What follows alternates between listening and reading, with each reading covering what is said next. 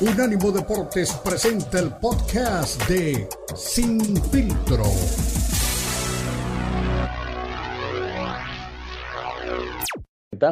En este caso ganó eh, por nocaut técnico en el noveno asalto ante Horacio García. Iba ganando las tarjetas y el dominicano ya no quiso salir al, al, ring. Dijo que ya no veía, que tenía pues realmente eh, un dolor en la cabeza, que no sabía dónde estaba y finalmente pues deja la pelea ante un Yerbonta Davis que dice, ahora vamos a ver si le creemos, que está listo para enfrentar a Ryan García en abril. Por otro lado, también salía diciendo Oscar de la Hoya en redes sociales que ya está todo listo para enfrentarse. Solo había ahí un, desfase de fechas. Alguien decía 9 de abril, otros decían el 15 de abril, pero supuestamente ya hay una fecha, ya hay un acuerdo. Y ahora sí, finalmente, aparentemente, estaríamos viendo a Yerbonta Davis contra Ryan García. Y digo estas disclaimers antes de decir la noticia porque con estos dos tipos nunca se sabe. Los dos se han acusado de tirar la pelea a última hora, así que esperemos, eh, que ahora sí se enfrenten Ryan García y Yerbonta Davis. Pues sí, sí es una pelea que se antoja, ¿no? Eh, sobre todo sería un reto importante para Ryan. A mí esta, esta pelea, como tú dices, eh, no, no era el rival más exigente los dos primeros episodios, este, lejos de lo que había, ¿no? De, expectativa, eh, a, mi punto de vista, lo mejor de la pelea lo empezamos a ver a partir del quinto round, que es ahí, este, donde llegaron los intercambios de golpes, donde, este, Yerbonta eh, empezó a, exigir y a ir al frente. Y bueno, pues este parecía de repente que, que, que sí nos podía dar una sorpresa este García, pero este, con muy buenos golpes de Yerbonta, este, calmó al dominicano y ahí es donde este, se le empezó a venir la noche y efectivamente ya en el noveno dijo no más y ahora pues vamos a ver si, si Yerbonta Davis puede acabar con Ryan García. Yo creo que sí es este, lo que corresponde, pero no sé si Ryan esté listo para, para una pelea como esta. Es una, es un, es un, pues una buena pregunta, ¿no? El saber si finalmente Ryan García está a la altura de lo que ellos dicen estar.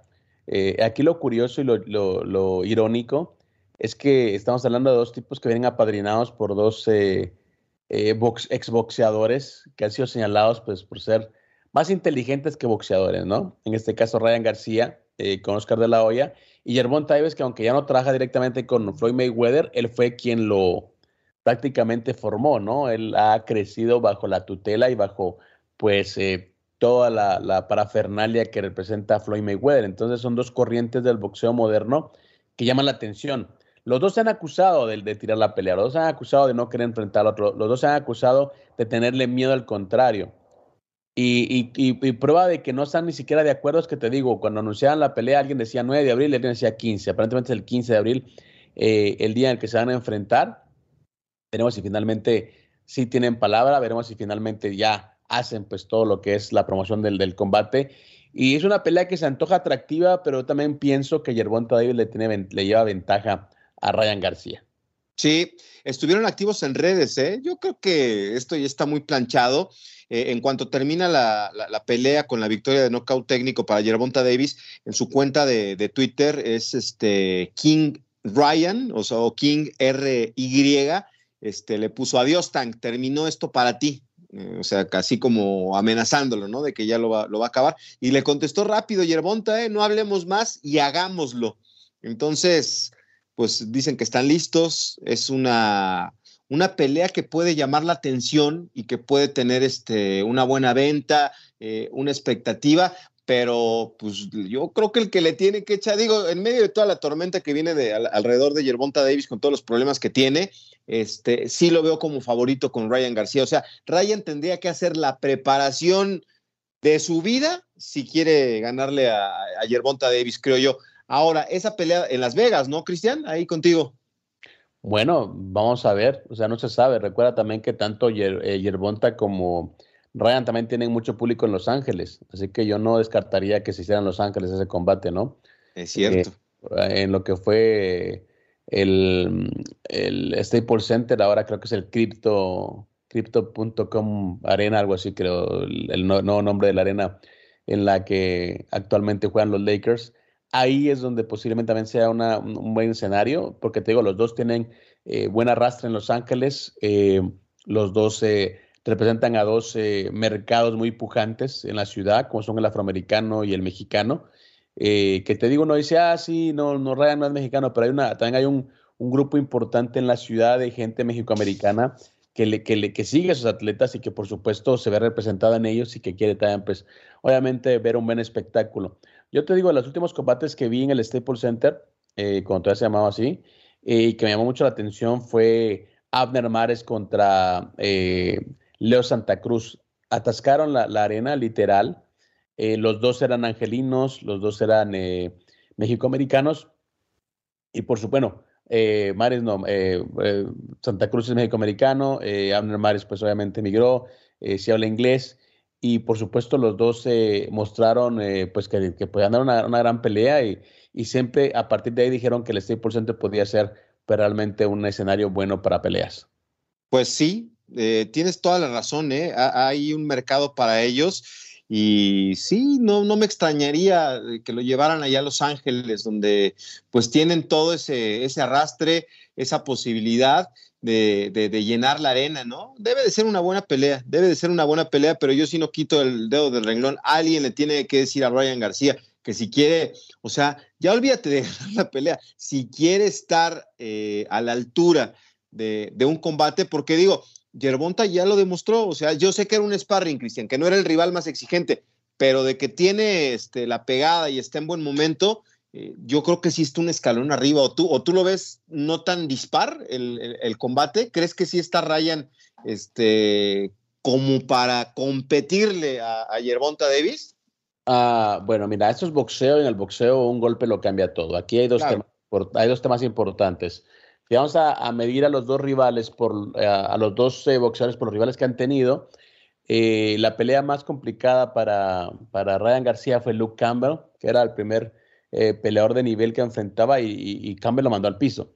Ganó la pelea después, se recuperó, pero, pero Luke Campbell le abrió la, defensa en un par de oportunidades y lo mandó al piso.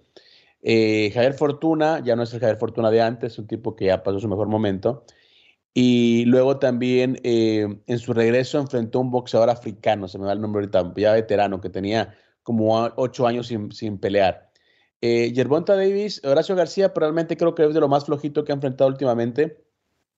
Enfrentó a, al Pitbull Cruz en una pelea muy, pero muy complicada.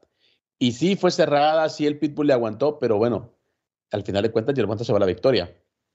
Por decisión y un tipo con mucha inteligencia dijo, no, pues a este no, a este no me lo echen todavía otra vez, ¿no? Está, está muy duro.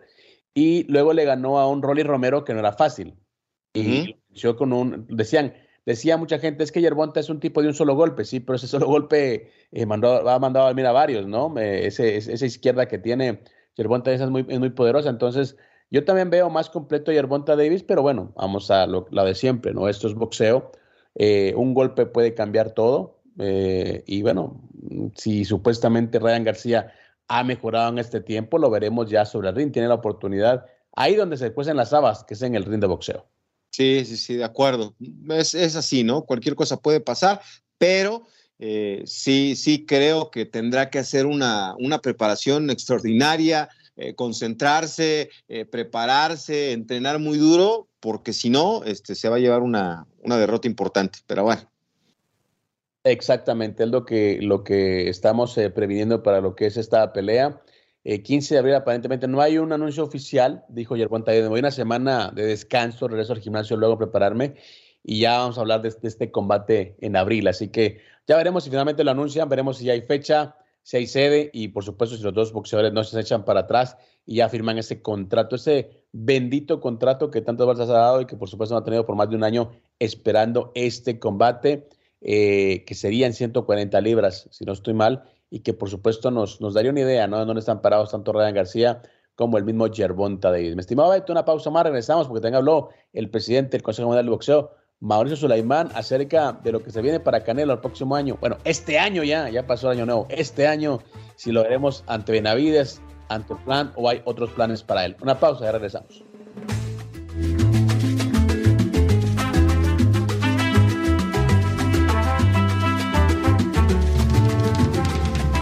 Búscanos en nuestra página de internet unánimodeportes.com.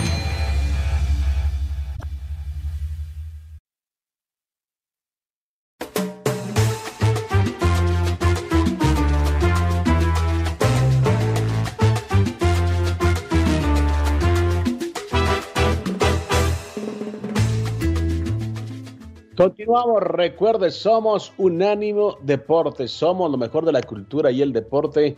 Beto Perelanda, Cristian Echeverría y seguimos, bueno, hablando de deportes americanos, sin embargo, veía también que Portugal ya, mi estimado Beto, tiene nuevo entrenador Roberto Martínez, el español, está ya al frente del equipo lusitano y lo primero que dijo es, no se preocupen que Cristiano Ronaldo sigue siendo considerado para la selección portuguesa, así que todavía no hay retiro, al menos a la vista para CR7 que está allá en Arabia Saudita con un contrato multimillonario, eh, haciendo amigos y también detractores, ¿no? Como es su mejor estilo.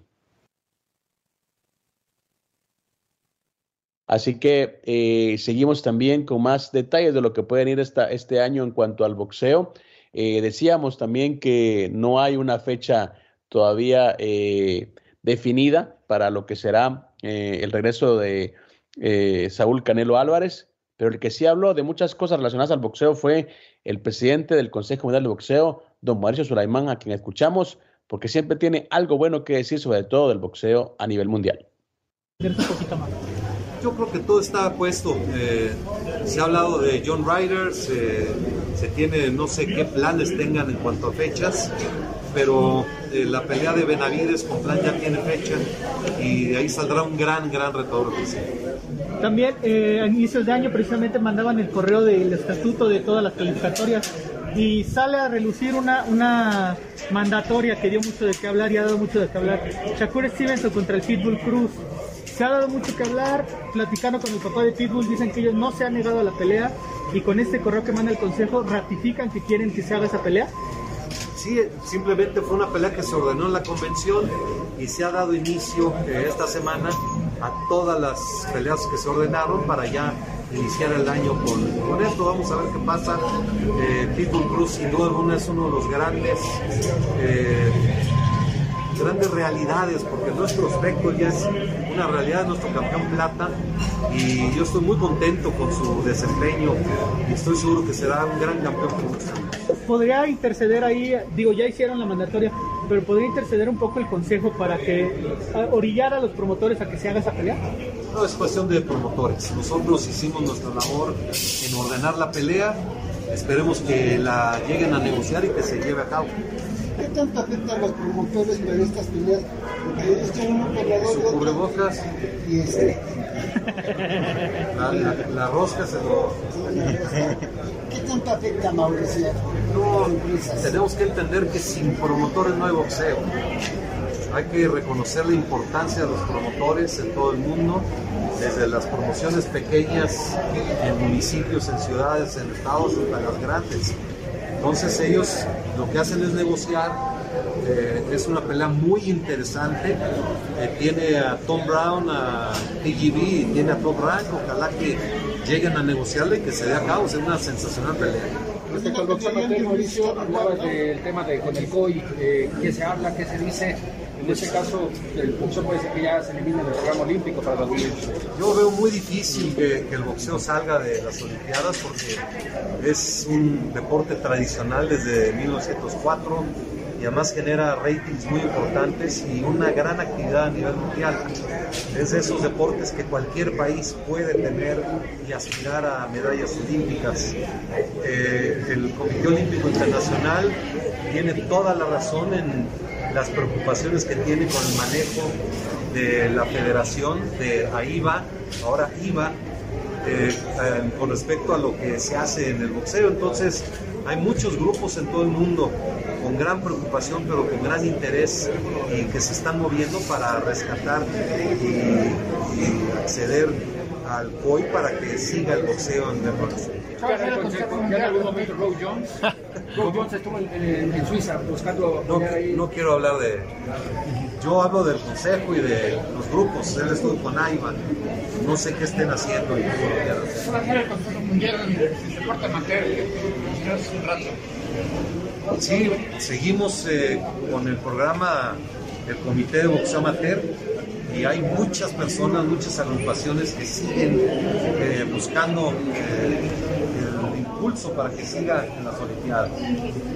Mau, Se menciona- mandará la IVA por la, por la situación del cinturón que se muy Ya, ya los contactamos legalmente, tienen que eh, desaparecer esas imágenes como nuestro cinturón, definitivamente. Ma- mencionabas que el 2022 fue un excelente año para el boxeo, se hizo la clase masiva, eh, hay apoyo por parte del gobierno. ¿Qué planes grandes vienen para este 2023 en México, en la Ciudad de México para el boxeo? Bueno, vamos a tener un gran torneo eh, con la Sedena para conmemorar el bicentenario de- del gran colegio. Vamos a hacer eh, torneos en muchas partes del país. Hay, hay muchas, muchos planes eh, para México y para todo el mundo. Entonces va a ser un año muy importante también. ¿Alguna megafunción por ahí? Es lo que queremos, que México regrese. Eh, habíamos hecho la intención de traer una gran pelea. Eh, Acapulco había levantado la mano, pero ya no han, ya no han dado seguimiento. Cancún quiere recuperar ese lugar que siempre ha tenido. Es un gran destino y hacer una gran pelea, eh, ya sea en la Plaza de Toros o en alguna otra arena, se- será uno de los objetivos también. La cadena de imagen televisión regresa a la televisión. maravilloso, ¿no? con mucho gusto vimos esa nota. Eso es eh, importantísimo que haya más oportunidades para los boxeadores. No, por último de mi parte, eh, inicia México con siete campeones mundiales. ¿Qué se tiene que hacer para volver a regresar a tener esos grandes números de 16, 17 campeones? Yo me quedo muy contento con la calidad, porque puedes tener cantidad sin calidad, entendiendo a Canelo, a Rey Martínez, Rey Vargas, a Gallo Estrada, Benavides, Fundora, no hombre, calidad pura. De primer nivel estamos en un gran momento del boxeo. Y ahorita que dices del gallo, ¿qué viene para él? Porque por ahí se menciona la, la unificación con Sergio Franco. Puede ser, eh, él tiene una voluntaria eh, aceptada y ya veremos qué es lo que es. ¿Ya hay algún rival para él? Todavía no. Mau, yo te quería preguntar en el tema del Rey Vargas, si crees que esta pelea con Foster es la que necesita para que su carrera llegue al máximo nivel. Pues sería histórico, Rey Vargas está buscando ganar el título Superpluma, sería campeón en tres divisiones, llegaría a un grupo élite de, de grandes nombres y pues está muy motivado, es un gran peleador, va a ser una gran pelea. Y la última pregunta es con Ryan García, porque a ver, primero te da la pelea contra Mercito Gesta, la canceló, mañana tiene acción Gervonta Davis, y se habla de que a mediados de año, quizás a finales se enfrentarían, pero ahora empezó eh, Ryan García con un reto contra el campeón Regis Prograis. ¿Cómo ves ahí el, el track con Ryan García? No lo sé, no lo sé. Ryan es un gran muchacho, un gran peleador. eh, es muy volátil en sus acciones y en sus eh, planes, pero pues él es un gran peleador y tiene eh, a su mano una gran oportunidad de muchas peleas diferentes. Entonces vamos a ver qué pasa. Y ah, una pregunta de opinión del 2022, ¿con qué pelea se queda? Y para usted, ¿quién fue el peleador del año? El lunes. Ah. El lunes va a salir toda la... Está muy difícil. Tyson Fury tuvo un gran año, Naoya Inoue, Devin Haney, los eventos que hubieron en Londres, el de Madison Square Garden, Canelo Triple G, un gran año para el boxeo y la votación ahí va, muy buena. Eran las declaraciones de Mauricio Sulaimán, presidente del Consejo Mundial de Boxeo, pues hablando de distintos tópicos relacionados al deporte de fútbol. Esto hablaba de los favoritos para llevarse pues los honores, ¿no? De los mejores eh, pugilistas del año para el Consejo Mundial de Boxeo. Luego una pausa, te pregunto acerca de todo lo que comentaba Sulaimán, mi estimado Beto, y por supuesto de un tema que quedó ahí en el aire, ¿no? Shakur Stevenson contra el Pitbull Cruz y finalmente también tendremos este año ese gran combate. Una pausa, ya regresamos.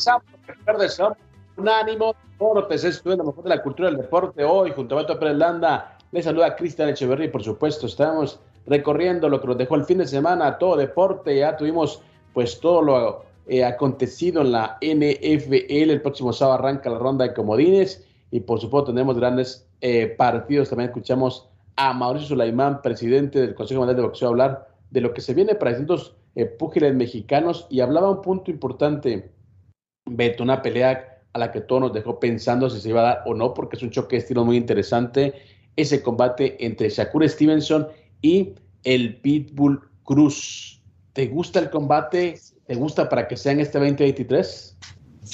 Sí, sí, sí, por supuesto. Yo creo que es una oportunidad importante para, para el mexicano que tiene un récord de, de, de 24 eh, victorias, dos empates y una derrota y siete knockouts. Sí, yo creo que es el, el, momento, ¿no? Ahora que, que pues está teniendo éxito, que la gente lo está siguiendo, que empieza a llamar la atención. Creo que el 2023 es el año de la consolidación para el Pitbull Cruz que pues eh, tiene en mente no solamente este combate, ¿eh? Eh, sí ha estado este, eh, trabajando con, con, el deseo de, de, enfrentar a los mejores rivales en el tema del peso ligero. Descartó a Ryan García hace un par de días, ¿no? Cuando le hablaban de, esa opción y pues está con, convencido de que, de que quiere estar a la altura de Yerbonta Davis o de Devin Haney eh, de Shakur Stevenson y de Lomachenko. Son los cuatro que sí están en la cabeza del Pitbull Cruz. Imagínate lo que sería un 2023 con dos de estos rivales ¿eh? para el Pitbull.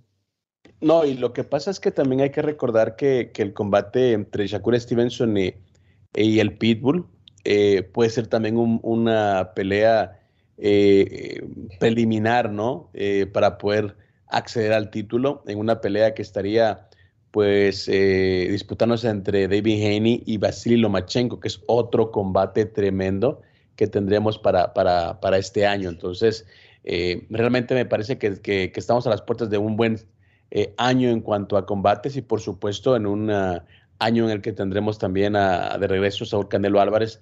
Eh, hablaba también eh, Sulaimán acerca de, de Gallo Estrada, de Tyson Fury. Es decir, es un año con mucha actividad y por supuesto con, con, muchos temas también que a la gente que le gusta el boxeo lo va a tener muy, pero muy contenta.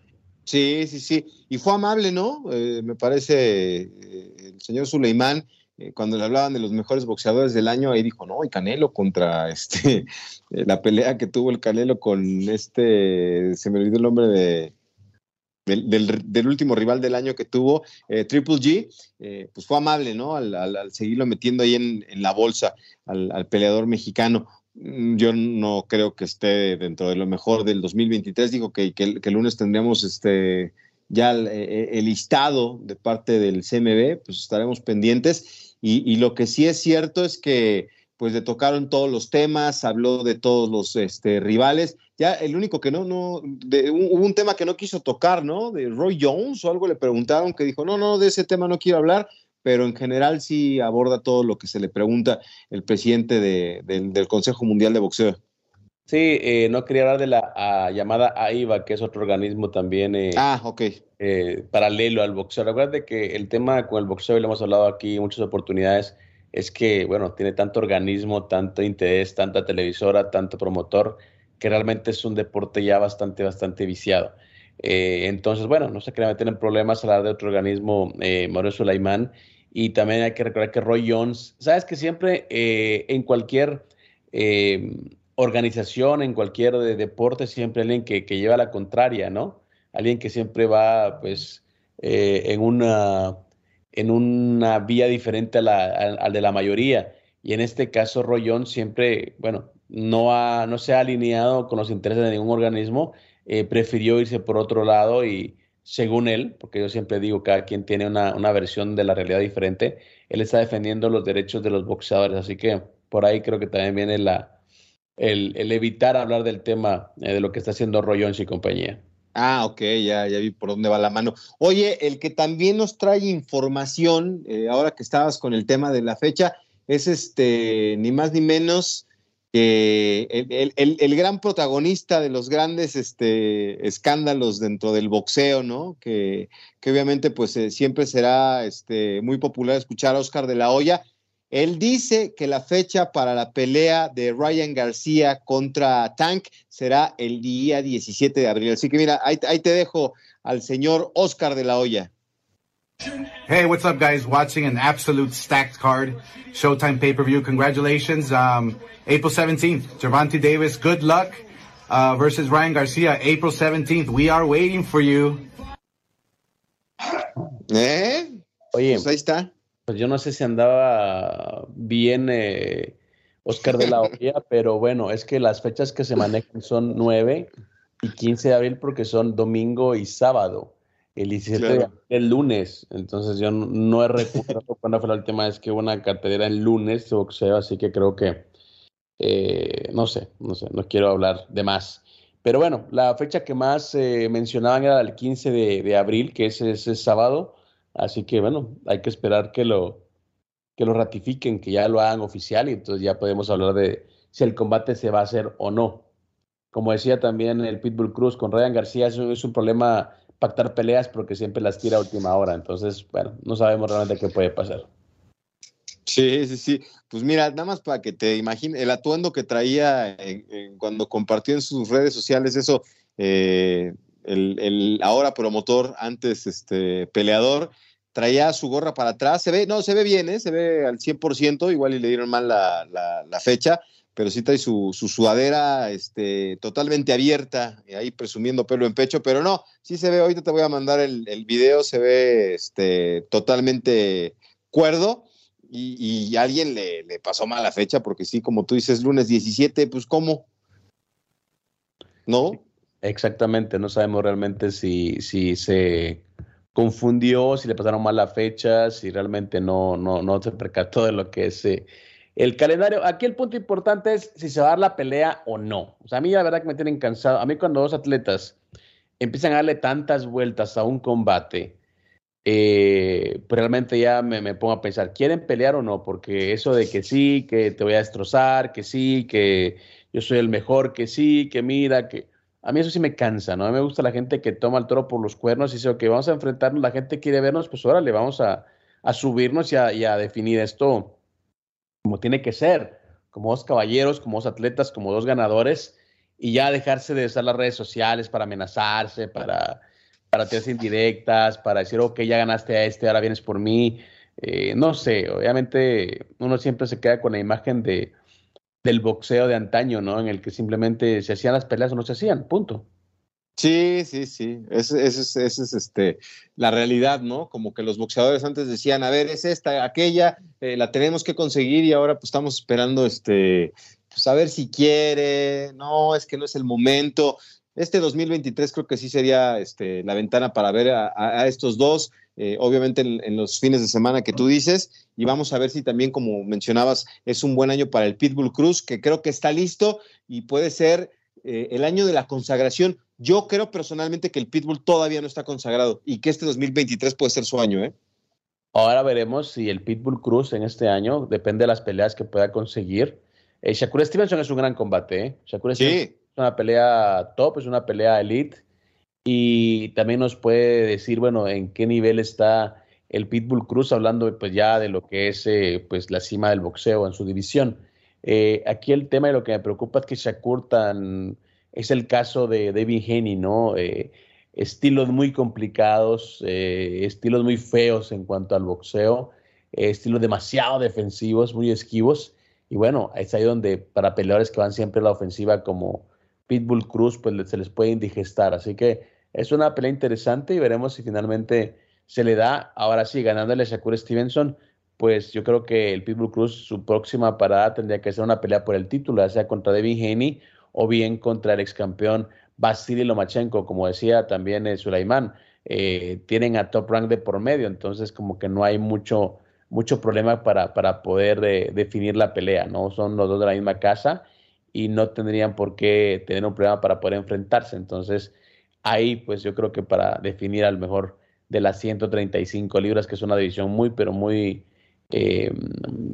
dura, muy, pero muy competitiva, y ahora con, con este eh, campeonato de David Haney, pues yo creo que la, la, división también está poniéndose más candente que nunca. Mi estimado Beto, estamos ya en la recta final de Sin Filtro, una pausa y regresamos para rematar una edición más de lo que es el monitor deportivo de esta plataforma.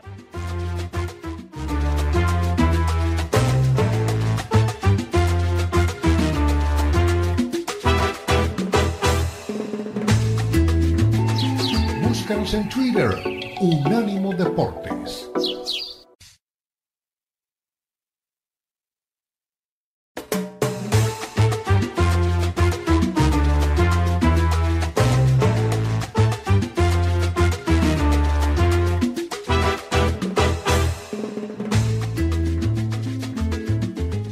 recta final de Sin Filtro. Recuerda, somos Unánimo Deportes. Estamos en el espacio, a lo mejor de la cultura del deporte, y, gracias a ustedes por ser eh, parte sin filtro de su agenda diaria. Beto Pérez Lante, Cristian Echera, acompañamos.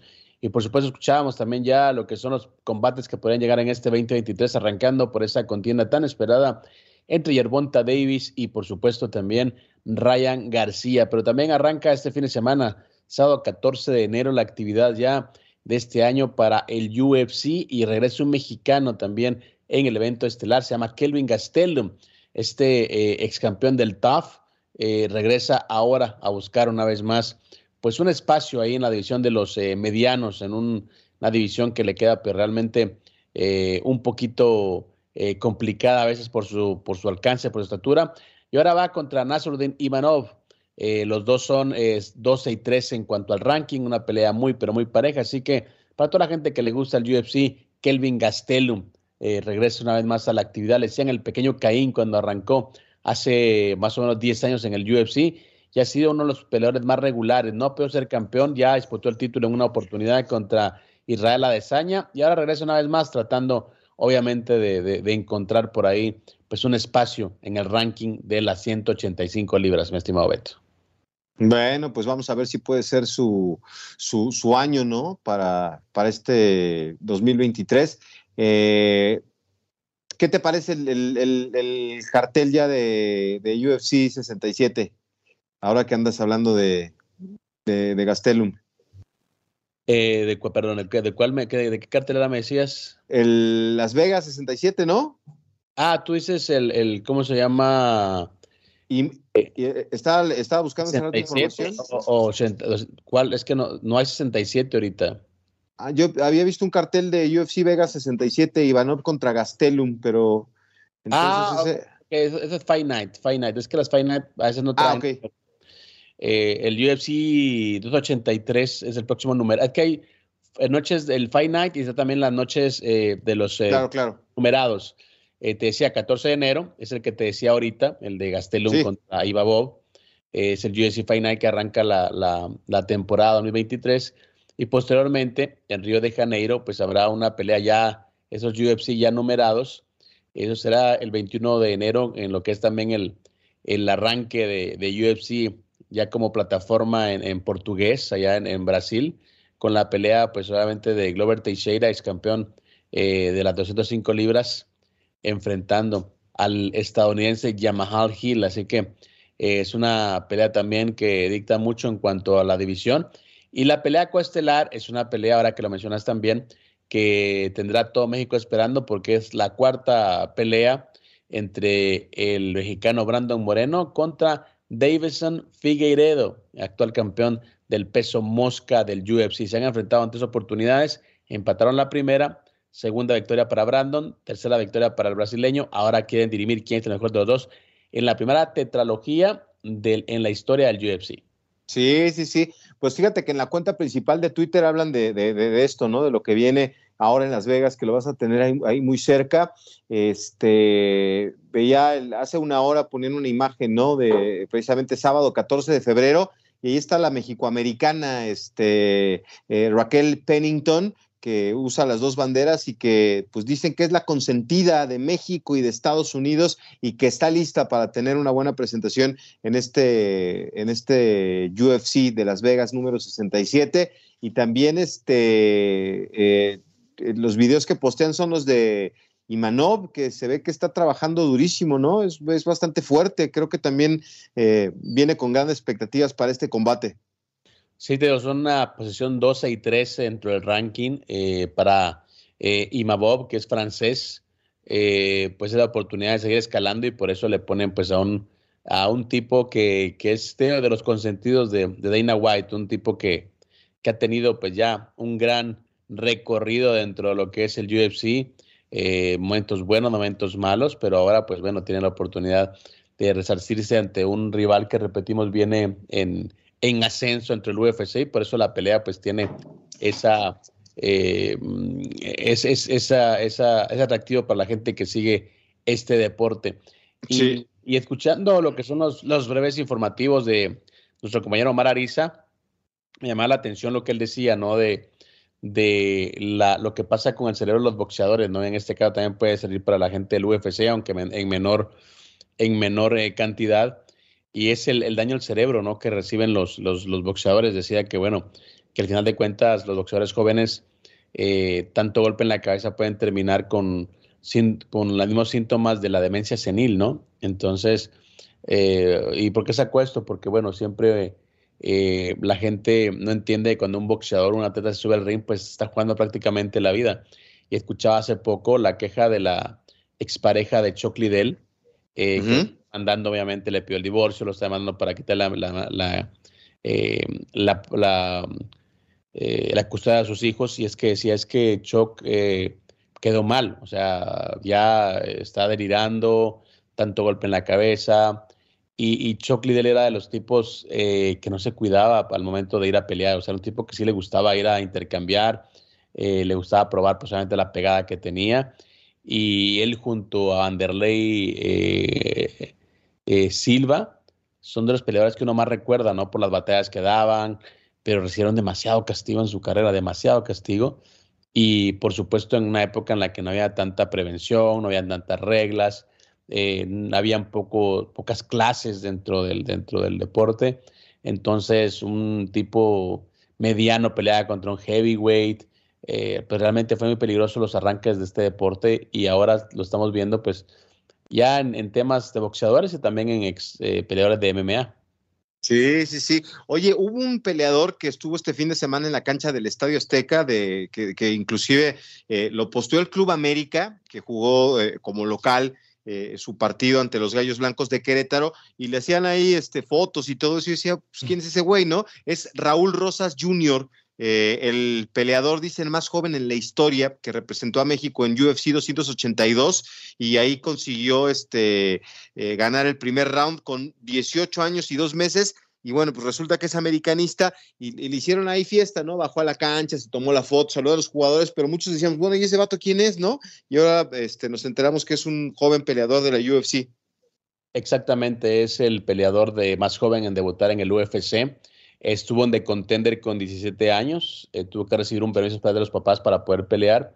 Gana pues eh, su pelea en la serie de Contender y posteriormente pues ya gana un contrato con el UFC, gana también en su debut con el UFC y bueno, están hablando que es una de las eh, nuevas joyitas, ¿no? Del, del, de la empresa en las 135 libras. Así que Raúl Rosas Jr. sí eh, es un tipo a, tomar en cuenta, ¿no? Dentro de lo que es el UFC. Veremos realmente qué viene para él dentro de, de, de este deporte. Decía al German Sterling, el, el, campeón de esa división, que hicieron un sparring y que Rosas le jugó chueco, según él, ¿no? Que era light sparring y que se puso muy gallito y que después se dio cuenta que la familia lo estaba grabando como para tratar de ridiculizarlo. Dice, ¿sabes qué? No tiene nivel todavía, pero espero que lo consiga porque así lo voy a ver en una, una pelea por el título. Y ahora sí vamos a ver quién es el mejor de los dos. Venga, pues bueno, pues ahí está, ¿no? Este, tratando de, de levantar la bandera de México allí en la UFC.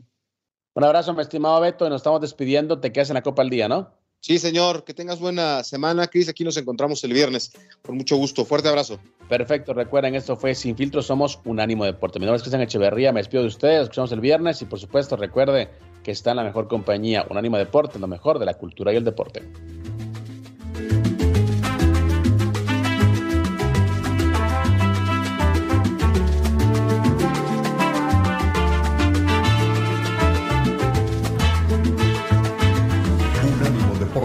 Presenta Datos curiosos de los mundiales.